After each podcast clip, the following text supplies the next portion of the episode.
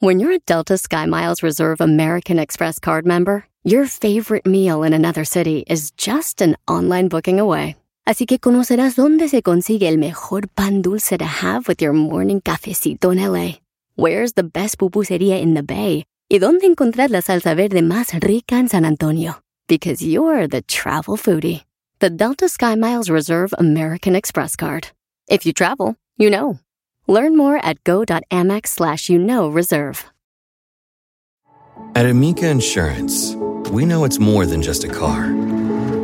It's the two door coupe that was there for your first drive, the hatchback that took you cross country and back, and the minivan that tackles the weekly carpool. For the cars you couldn't live without, trust Amica Auto Insurance. Amica, empathy is our best policy.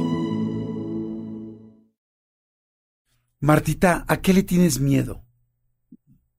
¿A qué le tengo miedo? Fíjate que me habías hecho una vez esa pregunta y te dije a las arañas, pero hace poco, en uno de los episodios de, de Infinitos, este, tuvimos un experto que te hace una cosa súper interesante, Jordi, en donde de cierta manera, pues se te quita el miedo, cualquier miedo que tengas y otras cosas. Me Ah. imagino que va a ser una combinación de programación neurolingüística con un trabajo energético. Fue muy interesante porque yo no podía ni googlear una araña porque me daba miedo, o sea, sí. Ok.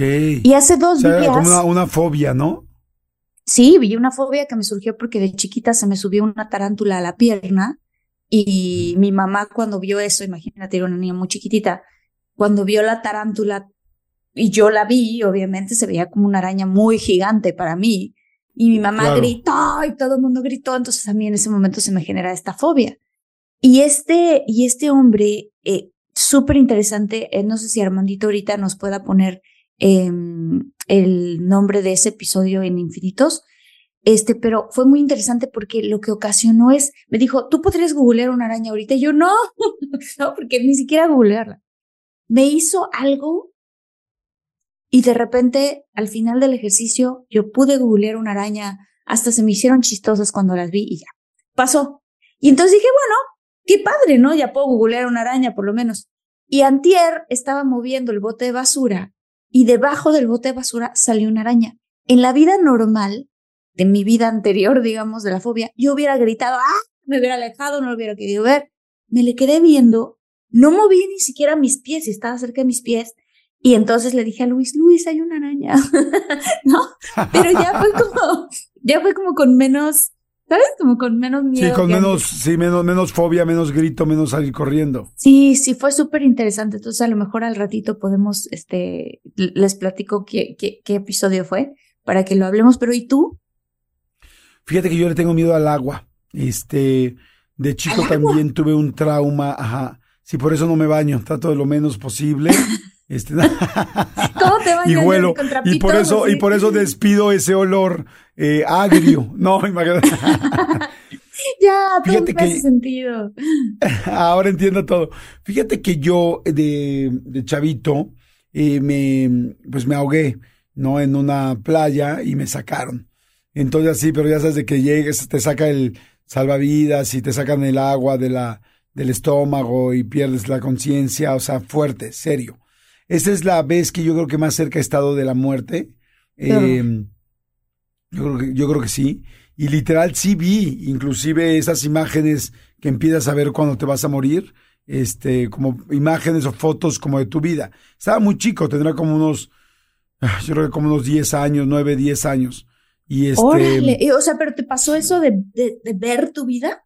¿Así tal cual? Sí, o sea, ver pedacitos, o sea, recuerdo que cuando me jaló la ola, porque ya ves, no sé si alguna vez te ha pasado, le ha pasado a algún muchólogo, que te jala la ola y entonces te, te re- donde revienta la ola es donde vuelves a dar vueltas, y sientes Sí, todas sí, las, las burbujas. Y cuando apenas vas a tratar de levantarte o salir a la orilla, te vuelve a jalar la resaca y te vuelve a llevar exactamente al mismo punto, porque es donde Sí, es el ciclo que está haciendo el agua, como lavadora.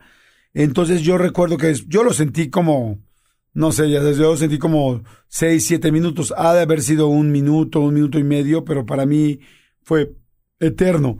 Y ahí sí vi pedacitos, como fotos en algún momento, pero primero fue angustia, angustia, angustia, miedo, fobia, desesperación, así de me estoy y luego como prum, empezar a ver como fotos así.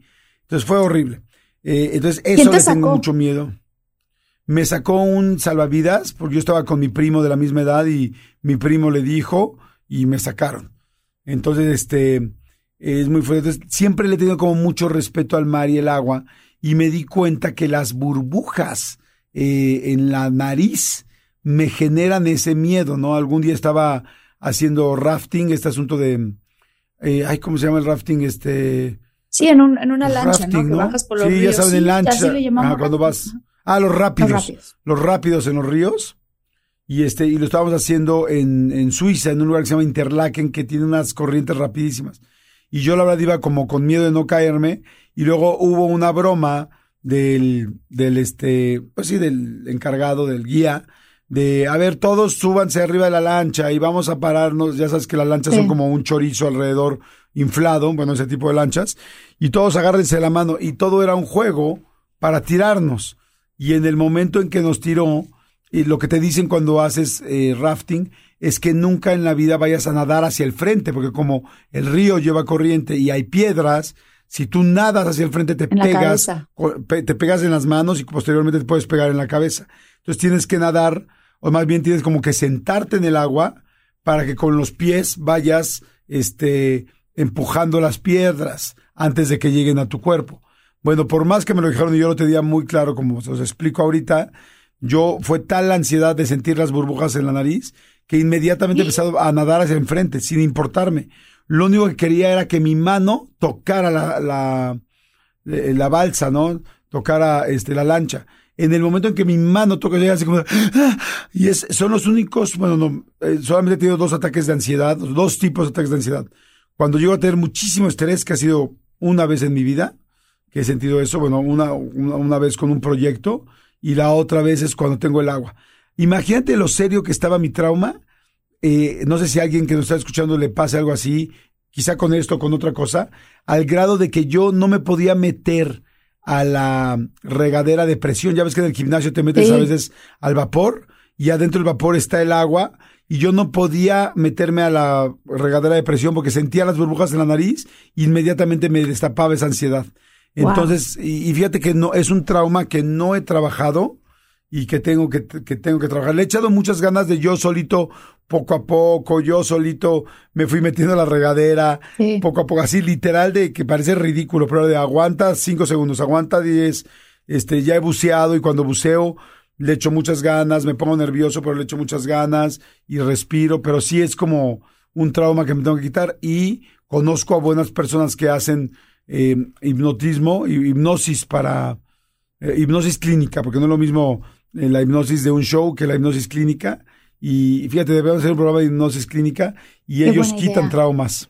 Sí, qué buena idea. Bueno, justamente eh, es con quien, quien me hizo a mí esta especie como de, no sé si, no sé si es hipnosis, no sé qué fue, pero se llama Ricardo Eiris, que también sería padrísimo tenerlo en, en nuestro podcast, porque estuvo muy interesante ese ejercicio. Y sobre todo darme cuenta que funcionó. O sea, en el momento, pues dices, aquí estoy haciendo la entrevista, pues es más fácil googlear una araña, ¿no? O sea, como que es más fácil aguantarte el miedo y googlear una araña. Lo que me impresionó fue que después sí me salió una araña en la vida real y, y, entonces ya no, ya no me sentí como me sentía antes. Está, tú sabes que las fobias te dan una ansiedad súper fuerte, entonces ya no me sentí. Pero Jordi, ¿qué onda? ¿Arrancamos? Arrancamos.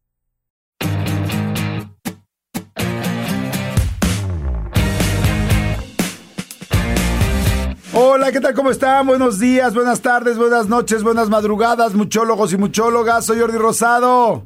Y yo soy Marti Gareda y estamos muy contentos de que estés aquí, muy emocionados con toda la hermosa y muy grande comunidad de muchólogos que nos escuchan de todo el mundo, no solamente en Estados Unidos, en México, en Latinoamérica, también en muchos lugares de Europa. El otro día alguien me escribió en las redes sociales diciéndome que era de Suecia y que estaba escuchando nuestro, nuestro podcast. Obviamente este es alguien latino que vive en Suecia, porque digo, bueno, de qué manera algún sueco, ¿no? Nos puede entender, pero sí, estuvo muy emocionante, Jordi. Sí, hay mucha gente de diferentes partes del mundo, porque pues ya una vez que estamos en línea, está gigantesca esa comunidad. Gracias, gracias por todos sus su apoyo, porque bueno, estamos en los 10 mejores eh, podcasts en español, en Spotify y en muchas otras plataformas. Es que gracias, gracias, gracias. Y denle, por favor, eh, like a las cinco estrellas cuando las vean por ahí, si es que así lo consideran. Y también nos encantaría que nos sigan siempre eh, recomendando. Inclusive, por ejemplo, en Spotify ya se puede seguir. Ya le puedes poner follow a un podcast y al ponerle follow, pues lo único que pasa y que sucede es que cada vez que tenemos un nuevo material, un nuevo contenido, te avisa que ya lo tenemos. Así es que gracias y bienvenidos. Y el tema de hoy está súper interesante. Eh, porque es superando las crisis existenciales. ¿Cómo hemos superado las crisis existenciales? Nosotros les vamos a dar nuestros, pues nuestra eh, retroalimentación, nuestros, pues no quiero decir consejos, sino más bien compartirles lo que nosotros hemos hecho para ver a quién de ustedes le funciona, porque eso es dar consejos, pues como que tampoco es que seamos nadie para que todo el mundo siga lo que nosotros hacemos, pero sí les podemos compartir qué nos ha funcionado y qué no, y ustedes ya decidí, ¿estás de acuerdo, Martita? Totalmente de acuerdo. Y creo que el primer punto es que expresemos los dos qué es una crisis existencial. Y entonces, este, lo voy a leer aquí un poco por, porque pues, nos preparamos para el tema, pero claro. es, un, es un periodo de tiempo en el que se te produce a ti un cuestionamiento interno, en donde decimos, ¿será que estoy haciendo lo que debo hacer? ¿Será que estoy haciendo lo que quisiera hacer? ¿Será que estoy logrando mis sueños? ¿Será que, o sea, como que te empiezas a replantear tu sentido de la existencia? ¿Será que estoy desperdiciando mi vida? ¿Para qué vale todo lo que me he esforzado? Este, y pues si prestas atención el propio nombre de crisis existencial, pues habla de a qué nos estamos enfrentando, ¿no? O sea, evidentemente es una crisis que tiene que ver con tu existencia, o sea, el por qué estoy aquí, qué estoy haciendo.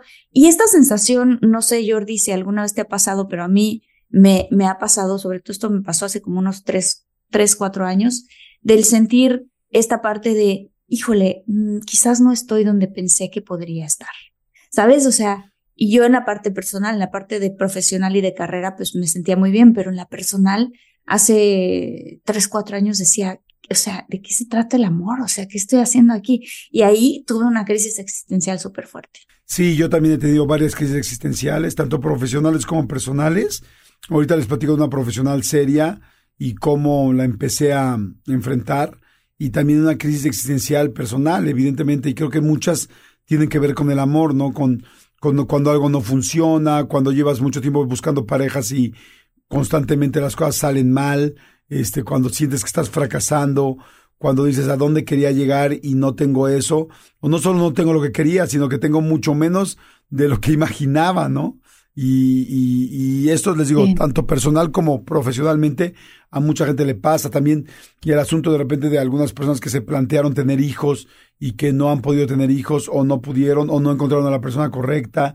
Este, todas esas cosas, ¿no? El tener hijos, el, el trabajo, el amor, eh, la parte económica, por supuesto, ¿no? Mucha gente es como, yo pensaba que a tal edad iba a ser algo. Y yo creo que también una parte de la edad, ¿no? La edad en el momento de, mm, ya no me siento joven, ya me siento más grande, ya siento que, creo que lo de la edad tiene que ver mucho también con la parte física, con cómo te ves, porque mucha gente está, tenemos seteado eso, un mindset muy fuerte. Y por el otro lado también el asunto de a esta edad quería tener tantos logros que no los tengo y entonces te, te, pesa más la edad. Sí, fíjense que podemos dar algunos síntomas que creo que, creo que sería importante para que, para que los muchólogos digan, no, si yo me identifico, esto me ha pasado, o incluso saber si te está ocurriendo. Este, obviamente vamos a dar también los diferentes tratamientos o soluciones o las cosas que se pueden hacer para salir de esto. A mí también me dio una crisis de, de, de manera profesional, una crisis existencial. Hace, esa ya tiene más tiempo, Ahorita voy a platicar también de esa. Y la crisis a mí, la crisis emocional, evidentemente tú lo tocaste. Para mí tenía que ver con, híjole, a esta edad, te digo, esto fue hace como unos cuatro años, yo ya me imaginaba casada, teniendo hijos, ¿no? Con una familia y tal, y de pronto me di cuenta que no, y no solo eso, sino que estaba en una relación muy tóxica. Entonces, era como de qué estoy haciendo, de qué se trata el amor. Pero bueno, uno de los síntomas es, y si quieres, Jordi, ¿te parece si decimos uno y uno a ver si Sí, me parece este, perfecto. Sí, ok.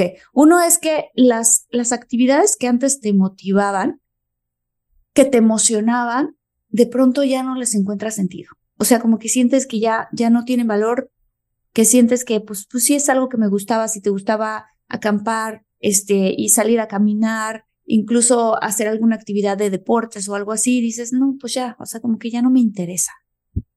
Sí, también eh, otro de los síntomas es para que los muchólogos lo vayan ubicando, te sientes aburrido, te sientes desmotivado, te sientes bajoneada, bajoneado, triste, como que hay una tristeza general, así en el día de esas veces que dices, ay, ¿por qué me siento así? Y dices, pues es que estoy apachurrada o apachurrado, ¿no? Sí, y que se acumula, ¿no? Se vuelven varios días y varios días. La otra cosa es que tienes una sensación de insatisfacción que, que esto es lo interesante, que aunque las cosas parece que están yendo bien, por dentro sientes una insatisfacción y quizás la gente alrededor pueda ver tu vida y decir, no, pero te está yendo muy bien, todo está pasando bien, todo está bien y tú sientes, no te sientes satisfecho. Ajá, em, otra, otro síntoma es, te sientes extraña, te sientes extraño, como raro, como que hay algo en ti que, que no te hace sentir pleno, completo, bien, feliz. E, es como si, como si sintieras que eres otra persona como, como, ay, qué raro, ¿quién es este güey o quién es esta chava? Así. Sí. Em, la otra es que sientes que tienes que darle un cambio de 180 grados a tu vida, pero no sabes cuál. O sea, esta confusión de sé que tengo que hacer algo, pero no sé qué hacer. Sé que quiero cambiar y tengo que cambiar algo, pero no sé qué cambiar. Oye, ahorita que dijiste lo del cambio de 180, quiero decir algo que, este, que siempre he querido decir y nunca lo he dicho en ningún lado. Hay mucha gente que, que, bueno, se equivoca o más bien no lo sabe y dice, sí, es que tengo que dar un cambio de 360 grados. Ay, a mí me ha pasado, yo soy de esas personas. me ha ocurrido lo del cambio de 360.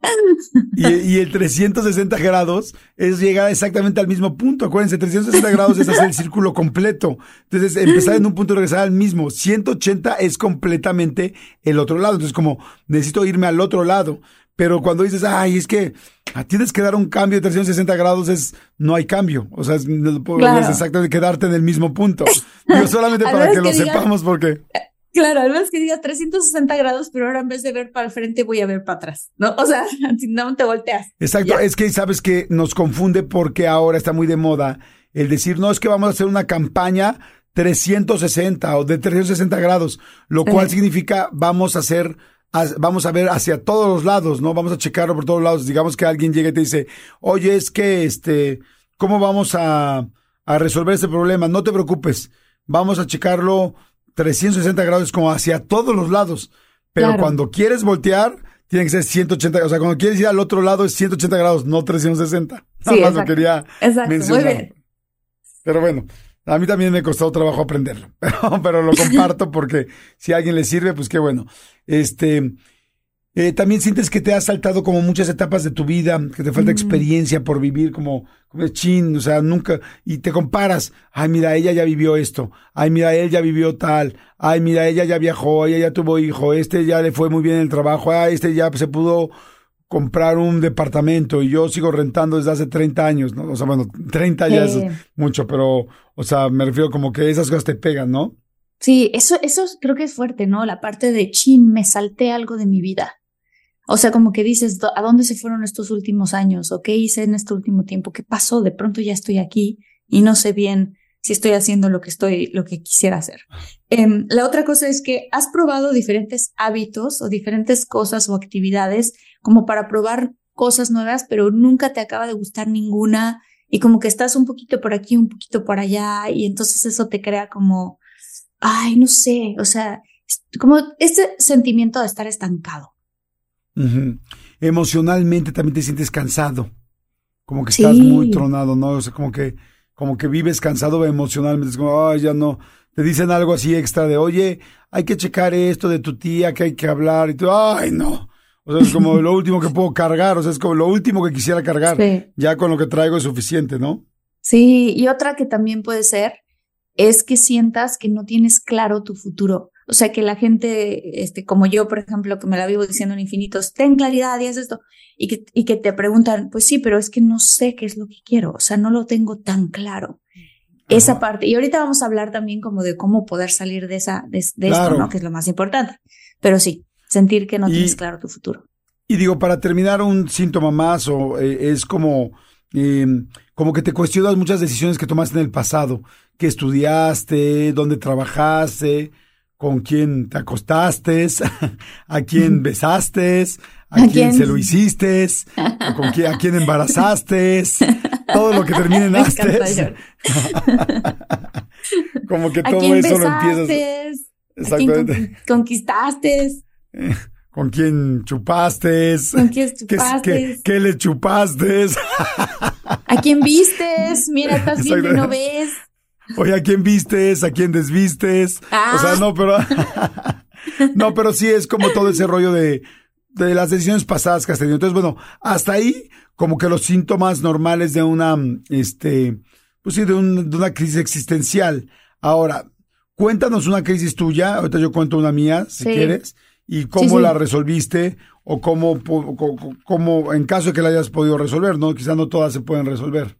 Sí, sí, sí. Fíjate que It's time to take your career to the next level. With over 150 graduate degree programs, the Catholic University of America, located in Washington, D.C., provides world class academics with a student experience that educates the whole person mind, body, and spirit. Whether your professional calling is in engineering, nursing, social work, or any of our other exceptional degree programs, encounter the best of everything that Catholic University has to offer and discover the best in yourself. Learn more today at catholic.edu forward slash grad admissions.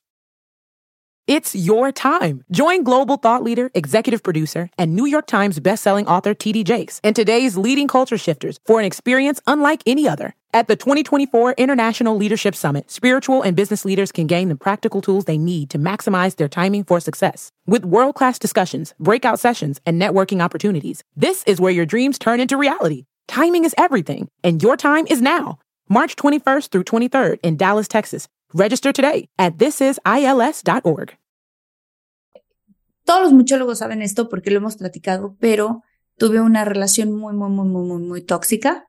Y en el momento en el que esta relación, eh, terminé con esta relación, entré en una crisis existencial porque estaba como que se me habían caído todos los sueños y las ideas de casarme, tener una familia, vivir, ¿no? Como esta vida mucho más con lo que yo consideraba vivir una vida más plena en ese momento. Y entonces, este fue horrible, Jordi. Ahí sí fue horrible, porque empecé a pensar qué va a pasar, cómo le voy a hacer, a quién voy a conocer, y a esta edad, y además soy divorciada, y luego no quiero tener la urgencia de querer tener, o sea, de estar buscando al padre de mis hijos, pero pues al mismo tiempo sí quiero tener un, un esposo, una pareja y así. O sea, sí entré, como decimos acá, en un funk, o sea, en el fang. en, el, fango, ah. feo. Sí, estuvo feo, estuvo bastante feo. Em, y, y se siente así, tal cual. O sea, me acuerdo que lo que estábamos diciendo, los síntomas, o sea, empecé a probar diferentes cosas aquí en Los Ángeles, salir a tal lugar, a otro tal lugar, y como que nada me motivaba. Estaba ya al contrario, no quería conocer a nadie y estaba como harta del amor y completamente confundida con decir de qué se trata si lo he intentado tanto y he amado tanto y plenamente, ¿por qué termino aquí? O sea, ¿por qué termino con el corazón partido? Como dice este Alejandro, Sanz. sí, entonces ahí cantaba yo, ¿no? Y me dice, que me dará mis emociones. sí, tristísimo, ¿no? Así, tristísimo y bailando. Sí, con castañuelas, no, pero sí, sí te entiendo. Yo creo que eso es algo que a todo el mundo nos ha pasado en algún momento. No sé si a todos, pero sí a muchos, ¿no? Quizá a los que no les pasa, sí les pasa que llevo mucho tiempo en una relación y estoy, y estoy no soy feliz y aquí sigo y qué debo hacer, ¿no? O sea, no necesariamente es no tener la relación, aún teniéndola, de repente es fuertísimo, es como qué es lo que tengo y no es lo que yo quería, ¿no? Pero bueno, ¿tú qué hiciste en esa situación? Pues pasaron dos cosas muy cruciales en mi vida. Una de ellas es eh, terapia, que yo, ustedes saben que yo lo digo muchísimo, eh, con Nilda Chiaraviglio, que es mi terapeuta, y fue un trabajo y un proceso personal muy grande. También te puedes inclinar mucho en podcasts, en libros, en todo, pero el punto para mí fue, y la clave para mí fue, aprender a abrazar con empatía las decisiones que había tomado, lo que me estaba pasando es que me estaba echando mucho a mí misma la culpa de todas las decisiones que tomé, porque realmente, pues sí, uno tiene responsabilidad sobre sus propias decisiones, pero los que no saben, y que no están viendo en YouTube, pero Jordi está moviendo sus hombros como un cha-cha-cha. Como un cha-cha, perdón, es que como ando, ando cansado, hemos andado cansado con mucho chamba, como que me trueno los huesos y así ahorita le distraje mucho a Martita, pero bueno, ya lo verán. Van a poner ahí en el... Yo hablando de mi crisis existencial y Jordi bailando cha-cha-cha. Sí, no, pero no, no, es bailando, nada más estaba tronando el hueso, perdón, pero bueno, ya, lo verán. Y si lo quieren ver en YouTube, perdón. Y entonces, Martita, perdón. Este, no, no, no, Jordi, hasta, hasta me alegra la vida, fíjate, porque este episodio no tiene que ser tan triste, o sea, porque hay manera de salir de estos problemas. el claro. cuello, el cuello, ahora el cuello está moviendo, Jordi. perdón, este, perdón, no lo hago, lo hago sin darme cuenta.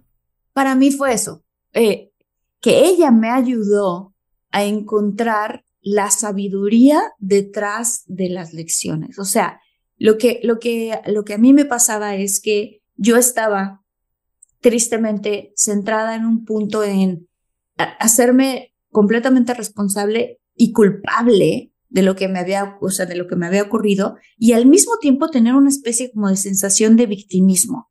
O sea, de, de, de decir, ya no sé qué onda con el amor, qué horrible que me tocaron este tipo de parejas, qué onda, qué está mal conmigo, juzgarme muchísimo, qué está mal conmigo. Y entonces, este, y la desesperanza, ¿no? Pues tal cual, ya no hay esperanza, sabe qué va a pasar, o sea, eso.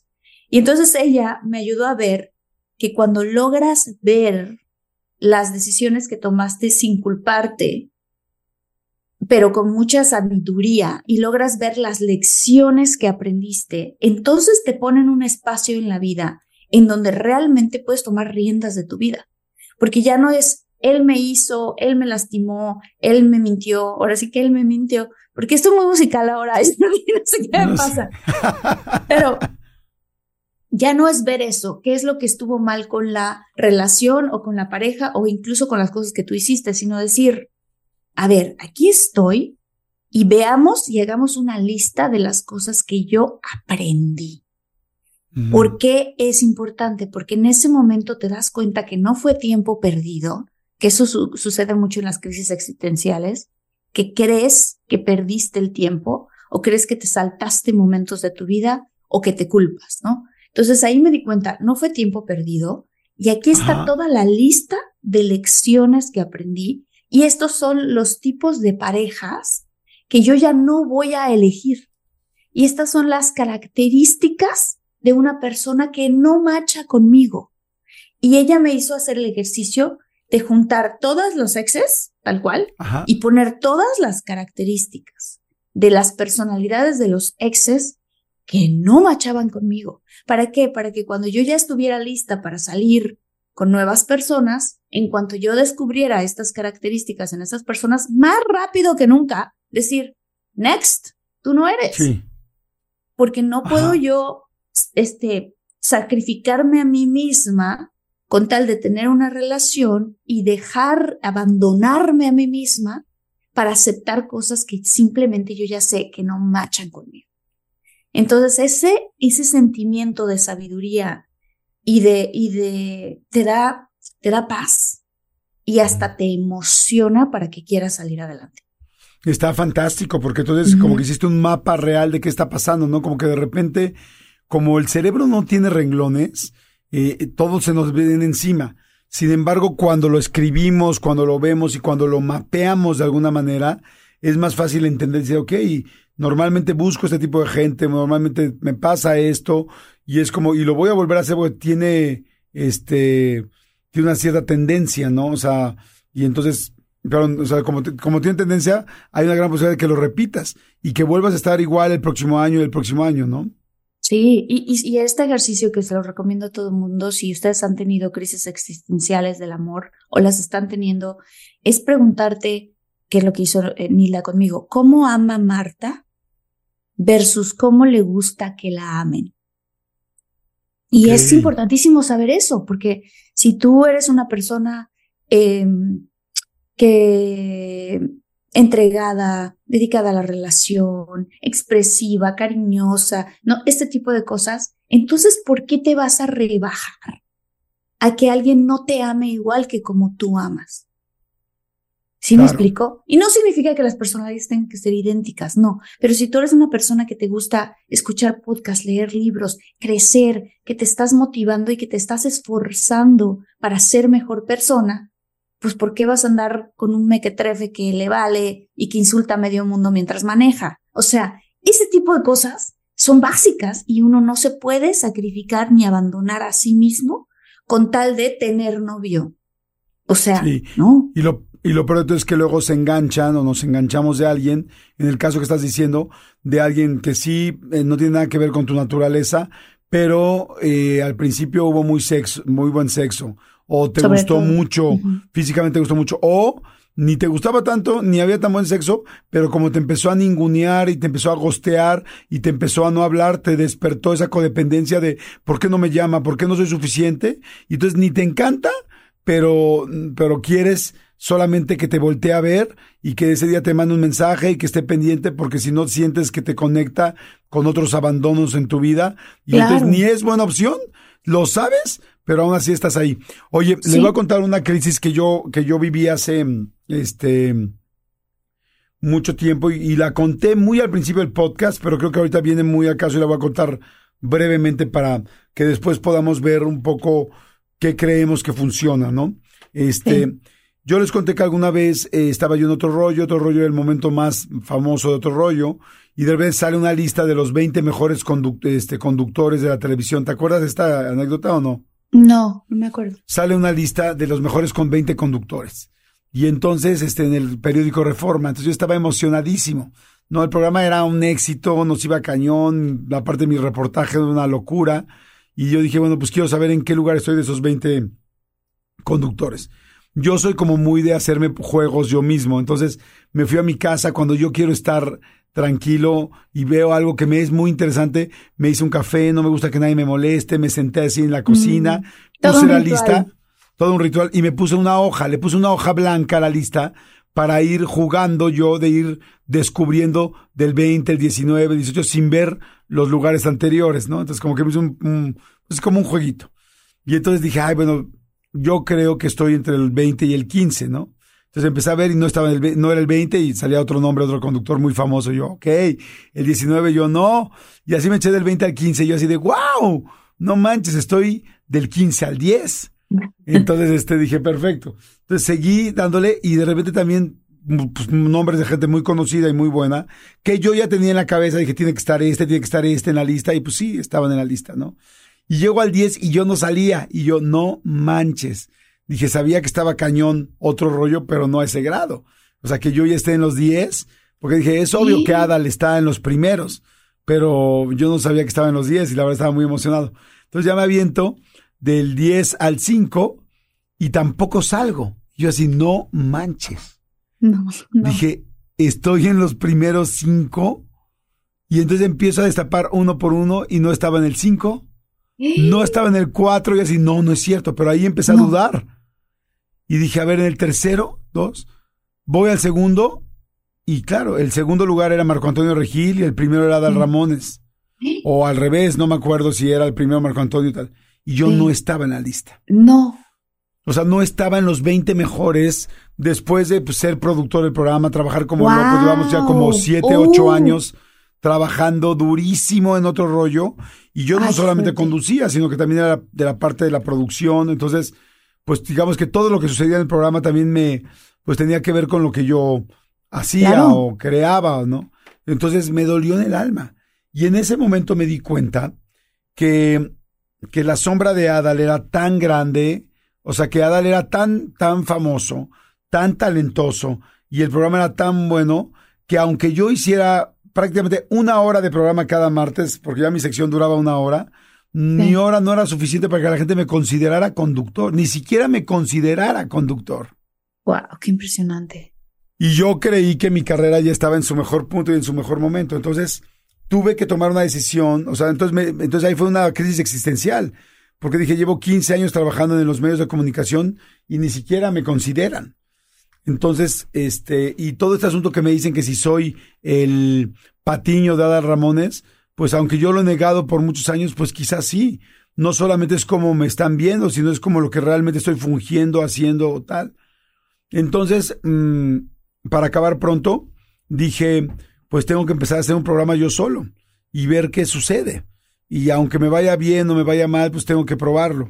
Y entonces, este, pues hablé con mi psicóloga, platiqué conmigo, otra vez regresamos a terapia. O sea, digo, regresamos, me refiero a, a regresar, Marta y yo volvemos a tocar ese punto. Al tema, y sí. este, y entonces eh, dije, pues tengo que empezar a hacer cosas que me identifiquen a mí.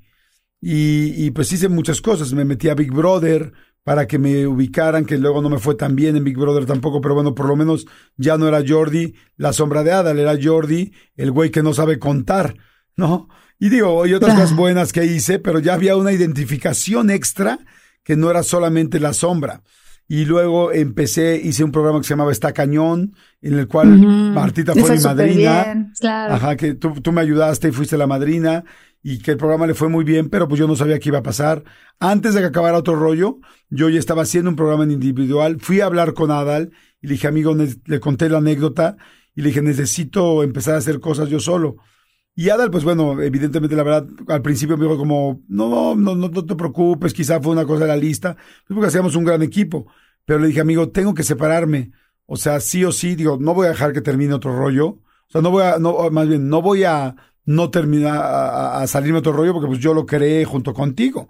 Entonces no voy a, no tampoco soy tonto, no voy a perder algo It's time to take your career to the next level. With over 150 graduate degree programs, the Catholic University of America, located in Washington, D.C., provides world class academics with a student experience that educates the whole person mind, body, and spirit. Whether your professional calling is in engineering, nursing, social work, or any of our other exceptional degree programs, encounter the best of everything that Catholic University has to offer and discover the best in yourself. Learn more today at catholic.edu forward slash grad admissions.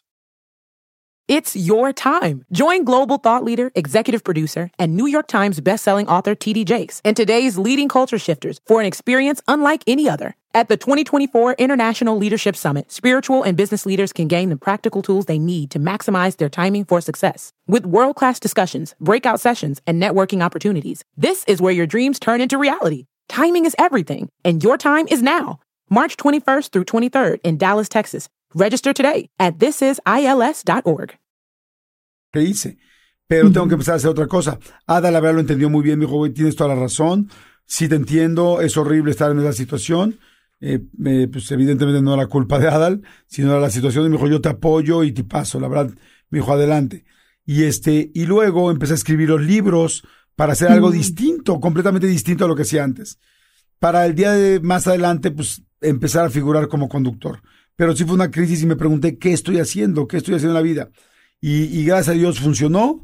Y con esas tres acciones que dije así rápidamente a bote pronto, pero muy grandes, la gente empezó a ubicar a un Jordi. No sé si, si bueno, si malo, si mejor, si peor. Muy bueno, Jordi. Jordi, No muy importa. bueno. Gracias, pero sí a un Jordi, ya como Jordi, que eso era mi primer paso. No, mi primer paso ya no era, vuélvete el número uno, conductores, métete a la pinche lista.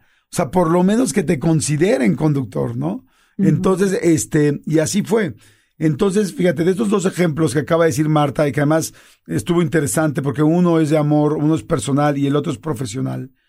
Yo lo que puedo decir ahorita, y, y tú complementalo, Martita, que lo primero que yo creo que funciona cuando tienes una crisis es aceptarla y decir, sí, si tengo algo que no estoy haciendo bien, si estoy en tal situación, si hay algo que, que, que aunque me duela aceptarlo, no estoy haciendo bien, no he hecho bien y no puedo nada más echarle la culpa. Ah, es Adal Ramones o, o tú, Martita. Ah, son las parejas que he tenido. Es, ajá, ¿qué hice yo? O sea, ¿qué estoy haciendo yo para escoger estas parejas? ¿O qué estoy haciendo yo para no brillar en este programa y para que la gente no me considere así? No lo que está haciendo el otro. Porque el otro puede ser, ah, pues que no fue el caso, ¿no? Pero Adal puede haber sido de, este güey no es conductor, este güey es pésimo, cosa que no fue así, al contrario, siempre me apoyó. Sino más bien es, ok, independientemente de que me apoye el de al lado, ¿qué tengo que empezar a hacer yo para que la gente me vea separado de él o me vea por primera vez a mí?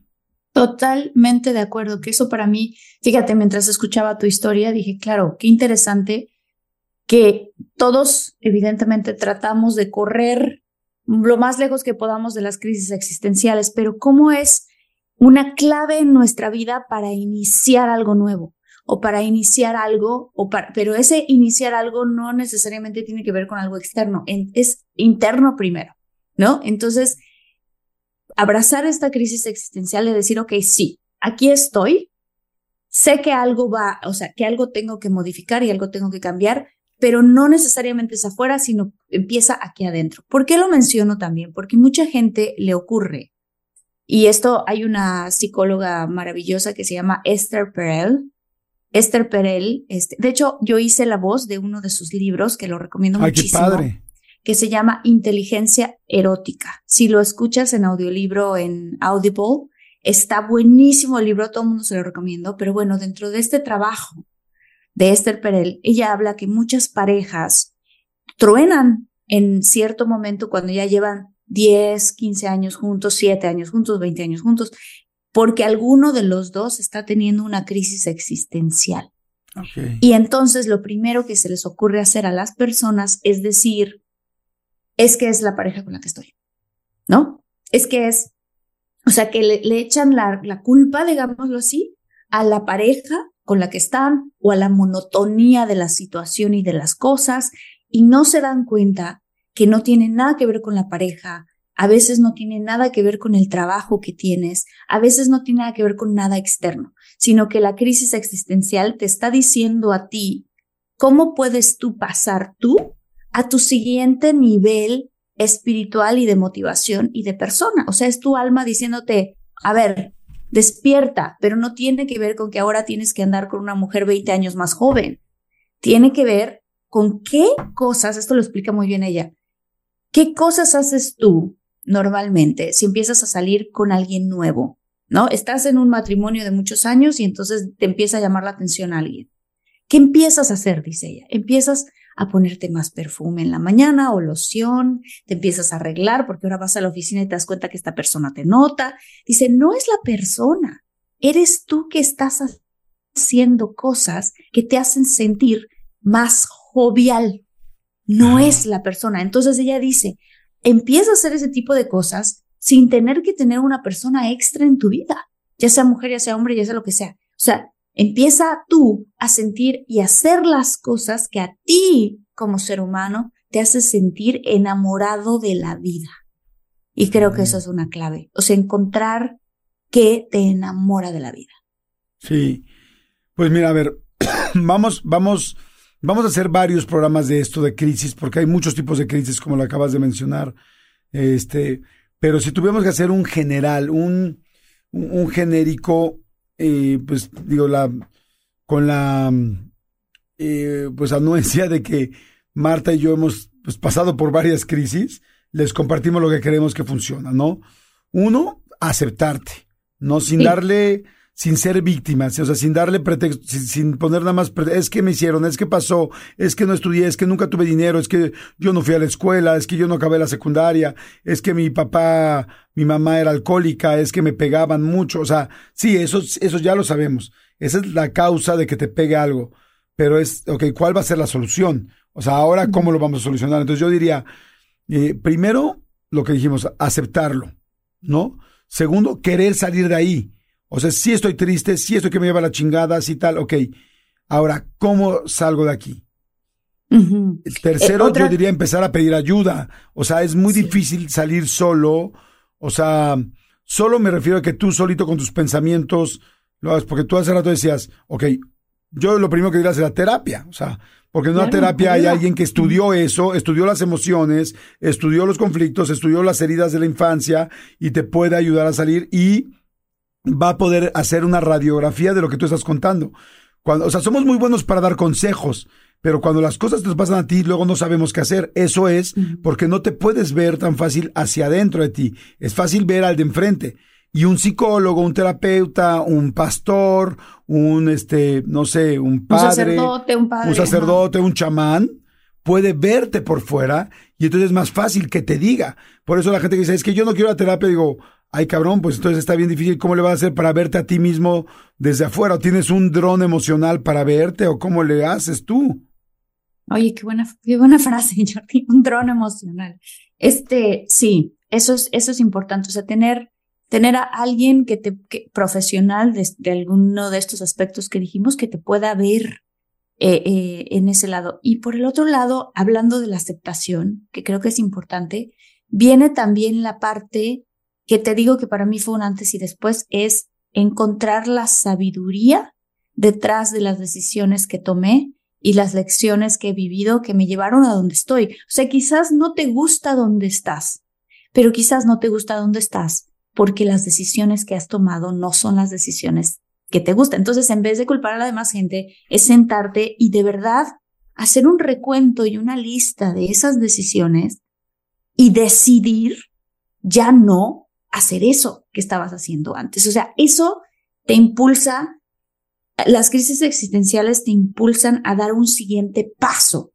Y si este paso es abrazar la sabiduría, tener compasión de ti también, o sea, darte cuenta que las decisiones que tomaste, las cosas que hiciste, las relaciones en las que estuviste, eh, lo mucho que aguantaste, ten compasión de ti. O sea, imagínate que eres tu prima, que eres tu, tu, tu hermana, que eres tu mejor amiga. ¿Qué le dirías a esa mejor amiga? Te entiendo tomaste estas decisiones por el pasado que tuviste, por cómo creciste, por tus heridas infantiles, todas las cosas, las heridas de la infancia. Ok, está bien, ya las viviste, está bien, es tu pasado, ok, está perfecto, aceptemos ese pasado y entonces ahora veamos esas lecciones y qué aprendí. Y haz la lista, haz la lista de las cosas que aprendiste. Eso te ayuda muchísimo a entonces tomar la decisión de ya no hacerlo. Sí, eso, eso me encanta, porque es ok, ser, ser compasivo contigo, qué decisiones tomaste, por qué las tomaste, o sea, no es tan fácil, todos tenemos muchos dolores, me, me, me equivoqué en esto, me dolió esto, y es normal no entender que somos humanos, como dices, que es normal equivocarnos, lo que sí es que para poder avanzar hay que aceptarlo y seguir, ¿no? Decía yo, terapia, una opción, meditación, hay mucha gente que medita y con la meditación se va ayudando. Eh, ahora las constelaciones familiares que hay, este, hay constelaciones hasta con caballos, con personas, con animales, con muñequitos, el ejercicio, el leer. Hoy hay tantas opciones, o sea, están los audiolibros, están los podcasts, hay súper buenos podcasts más profundos de todo este, de todo este asunto, están los ebooks, este, o sea, está YouTube, hay, hay muchos psicólogos que puedes seguir en YouTube, hay mucha gente que no tiene dinero para pagar un psicólogo, pero que sí tiene, que sí tienes datos para meterte a YouTube. O sea, entonces puedes ver a gente que te ayude, que te entienda, o sea, simplemente, no sé, ojalá que este podcast le despierta a alguien las ganas de decir, ok, voy a trabajar y voy a ver qué es lo que me duele y, y, y qué voy a hacer, ¿no? Y sobre todo es, una vez que ubicas qué es lo que te duele sin, sin miedo a decir, ay, me equivoqué, porque luego es como, ay, qué pena decir que la regué en esto.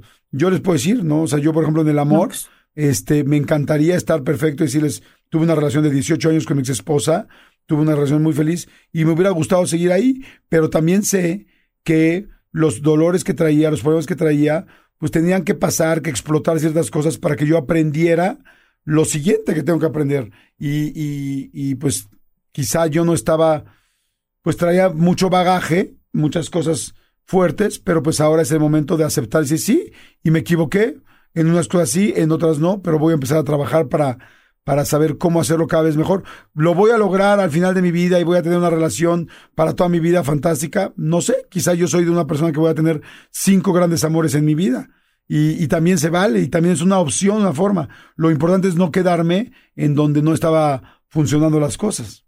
Sí, y sabes que la otra cosa que, que en esta parte es aprender que las cosas que viviste también fueron un éxito en ese sentido. O sea, decir, bueno, es que mucha gente, y yo me consideraba una de ellas, que decía, es que me divorcié y te entra una culpa y un sentimiento súper feo. Y cuando te das cuenta y analizas las cosas, dices, bueno, fue una relación exitosa porque fue un éxito haber estado con esta persona 18 años de mi vida o 7 años de mi vida. O sea, ¿Por qué? Porque es una historia de amor que duró ese tiempo y que si tienes hijos, pues es una historia de amor que al final de cuentas dura toda la vida porque pues siempre vas a, vas a este, confiar en, en, en la madre de tus hijos o el padre de tus hijos y ahí está esa persona, ¿no?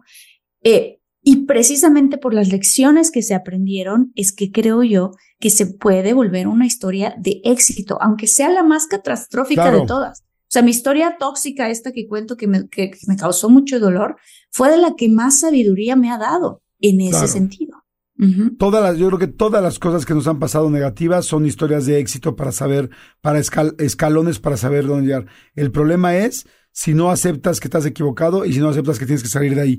Hay una frase para terminar el podcast. No se preocupen, eh, muchólogos, vamos a hacer obviamente más, más este, partes de este tema porque es fantástico y es súper interesante y hay muchas formas de ver crisis existenciales. Este, pero eh, ella es eh, Maritel y tiene una frase que me encanta. Dice, sentirse estancado y no saber qué hacer en la vida es el aviso de que lo que somos ya no basta, ya no es suficiente, es hora de crecer. O sea, te funcionó en un cierto momento, te dio un servicio en cierto momento, pero hay un momento donde ya tienes que crecer. Y eso, por eso, estar en una crisis existencial no es malo, es como un empujón de en quién te tienes que convertir ahora. Pero bueno, oigan, gracias, a todos los muchólogos, este, eh, los muchólogos que están pendientísimos, gracias, eh, siempre nos gusta mencionar a los que están muy pendientes en nuestras redes, que están muy activos, eh, y además, por favor, en este, la gente que lo esté viendo en YouTube, donde se pueden poner comentarios, pongan los comentarios de sus crisis existenciales. Díganos qué vivieron, qué pasaron, cómo lo superaron. Acuérdense que estos episodios se desdoblan. No es solo lo que hicimos Marta y yo. Marta y yo somos los que iniciamos la conversación, pero ustedes la continúan y nos ayudan a resolver Ah, y que entre todos aprendamos. Nosotros leemos sus comentarios y digo, ay, mira, él lo resolvió así, y entre todos nos ayudamos. Este es un foro, o sea, este es una familia donde todos nos ayudamos. Bruno, Bruna, Carolina, gracias. Andrea Cabrera, gracias. Perla Rojas, gracias y muchos besos. Muchas gracias, Pati Moctezuma, Victoria Vázquez, gracias, gracias, María Aguilar. Y muchísimas gracias, Isabel Arias. Si te gustó este episodio, danos tu like eso es todo, es muy sencillo, es muy padre, nos sentimos apapachados, nos das tu like, si, si quieres, si te late, compártelo con alguien que esté viviendo alguna crisis existencial. Todos tenemos algún amigo o un familiar que necesitamos esa ayuda. Es tu manera de decirle te quiero mucho, te apapacho. Muchas gracias, Jordi, te quiero. Gracias, Martina, te quiero mucho y nos escuchamos en el siguiente episodio. Acuérdense que estamos a un clic de distancia. ¿Quieren más? No se preocupen, hay tres temporadas completas para que puedan escuchar episodios de lo que quieran. Los queremos. Bye. Los queremos. Bye.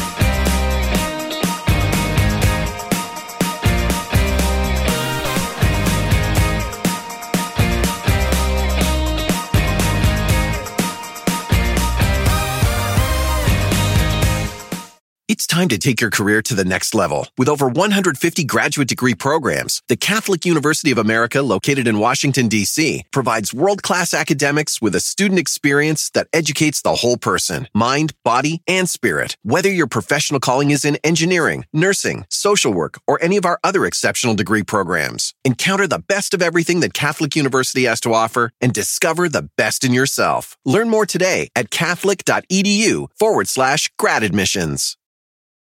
It's your time. Join global thought leader, executive producer, and New York Times bestselling author TD Jakes and today's leading culture shifters for an experience unlike any other. At the 2024 International Leadership Summit, spiritual and business leaders can gain the practical tools they need to maximize their timing for success. With world class discussions, breakout sessions, and networking opportunities, this is where your dreams turn into reality. Timing is everything, and your time is now. March 21st through 23rd in Dallas, Texas. Register today at thisisils.org.